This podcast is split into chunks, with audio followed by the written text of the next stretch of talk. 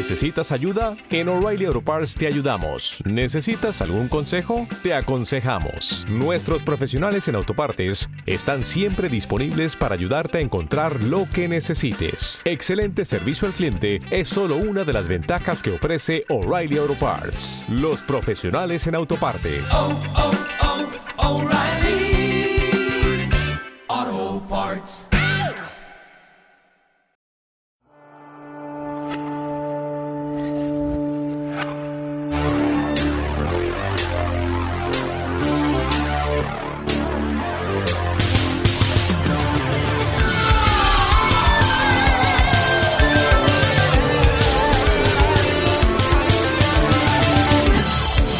Campamento Saludos queridos campistas, queridos mecenas, bienvenidos a este campamento Krypton Extra, que ya sabéis está para todos vosotros los que habéis querido apoyarnos a través de iVoox. Muchísimas gracias por estar ahí. Hoy vamos a hablar de sitcoms. Eh, nuestro último podcast ya sabéis que giraba en torno a la obra de Miller y Boyett. Y ahora tenemos, eh, yo creo que opinión general, eh, tenemos debate, tenemos tertulia. Eh, todos hemos estado ahí viendo sitcoms desde que somos niños, todos nos hemos dado la vuelta alguna vez y hemos deseado que pusiera nuestro nombre debajo mientras sonreíamos y mirábamos a, ninguna parte. y a todos eh, nos habría gustado que en algún momento de hacer un chiste muy bueno, pues sonaran risas enlatadas. No es así, pero en el universo de las sitcoms todo es posible. En este caso, como hemos dicho, vamos a hablaros de nuestras favoritas, más allá de las que tratamos en nuestro, en nuestro último podcast. Um, yo no sé ahora mismo si estáis viendo sitcoms modernas, ¿veis todavía alguna, queridos compañeros, alguna con, con risas eh, enlatadas de las que se producen eh, contemporáneamente o, o, o ya es algo que asociáis con el pasado? Yo por lo menos te puedo decir que he sido muy espectador de Big Bang Theory, e incluso de dos chicas sin blanca, que son sitcoms de libro.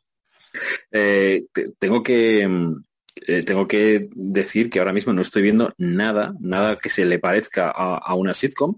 Sí que es verdad que, aparte de Big Bang Theory, que abandoné por aburrimiento ya, estuve viendo durante una temporada Modern Family, que, uh -huh. que sí que me gustaba, yo creo que un poquito más, pero, pero igual, al final tiré la toalla porque precisamente, yo creo, ¿eh? que porque la fórmula eh, se comía el, el, el concepto y, y, era, era demasiado repetitivo, quizá, ¿no? Eh, entonces, Me está he derivado, corazón, ¿eh?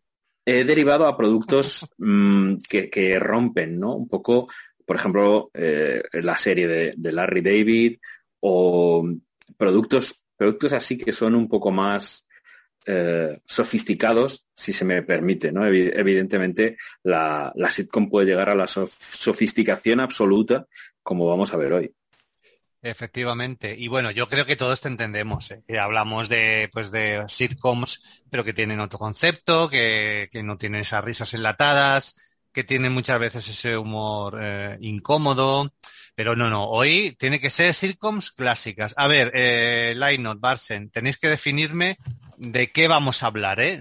Para que la gente tenga claro cuál, eh, cuáles son los parámetros bajo los cuales hemos escogido nuestras favoritas. Bueno, realmente hemos sido bastante abiertos. Tengo que decir que además yo soy aquí un poco la nota discordante. De hecho, en el último podcast no, no pude participar, no porque no quisiera, porque realmente eh, estaba indispuesto.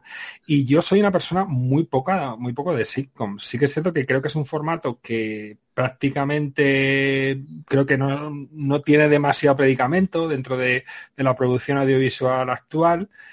Y si tengo que comentar algún producto de humor que haya visto recientemente, quizá sí podría ser una sitcoms, eh, la serie de, de, la BBC que se está haciendo de la función que sale mal, que es un espectáculo teatral, que no sé si realmente primero se hizo la serie de televisión y luego la obra teatral o al revés, pero sí que es cierto que es, eh, son capítulos que siempre cuenta, cuentan con el mismo reparto, pero los actores representan una, una, una obra o una, serie eh, sobre un género. Entonces, al final, pues como podéis imaginar, la función sale mal, pero siempre son los mismos actores y además está grabado con público. O sea que, en cierta forma, quizá a lo mejor esta sea una de las pocas series que sí que tiene un poco los parámetros habituales, porque sí que hay risas enlatadas, muchas de estas series clásicas sí contaban con público, siempre con el mismo elenco, entonces, bueno, quizá es un pequeño oasis ahí dentro de la producción audiovisual.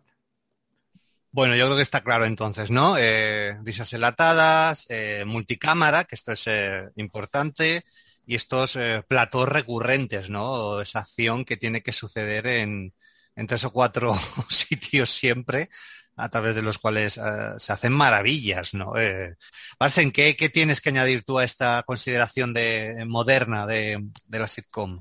¿Cómo moderna? Yo pensaba bueno, que me ibas a preguntar si yo era de sitcoms y sí, al contrario que J, yo me las he tragado como tú, absolutamente todas. Si las ponían en la 2, mejor todavía. Si las ponían en el plus entre película eh, codificada y película codificada, mejor.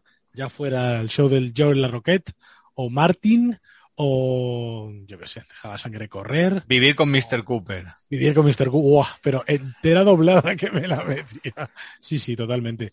Um, y no sé, no sé.